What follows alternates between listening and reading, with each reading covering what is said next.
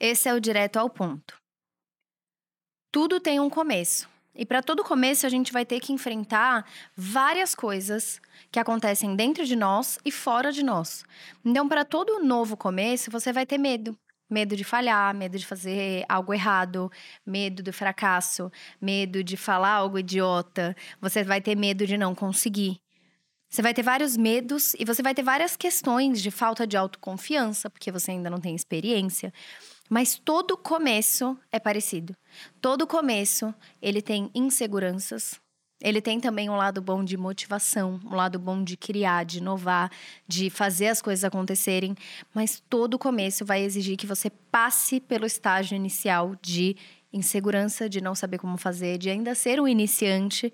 Porque quando você passa desse estágio, é o momento que você consegue chegar em um lugar melhor, que é uma certa zona de mais assim, de crescimento, que eu chamo.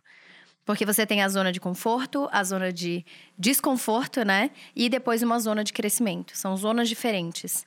Quando você passa pelo desconforto, o desconforto de você não está no seu ambiente, você não domina aquilo totalmente, você ainda é um iniciante, você tem inseguranças, tem pessoas melhores do que você. Quando você passa por todo esse desconforto e ainda assim decide fazer dar certo, você entra na sua zona de crescimento, que é o momento que você vai se aprimorar, é o momento que você vai ver as coisas acontecendo, que você vai construir mais autoconfiança, que você vai ter mais coragem, que você vai ter mais tranquilidade nas suas decisões, e é aí que a tal mágica acontece. É quando você persevera, quando você decide sair da sua zona de conforto, começar algo novo e a partir desse algo novo você passa e persevera pela zona de desconforto, que é só no desconforto que a gente cresce.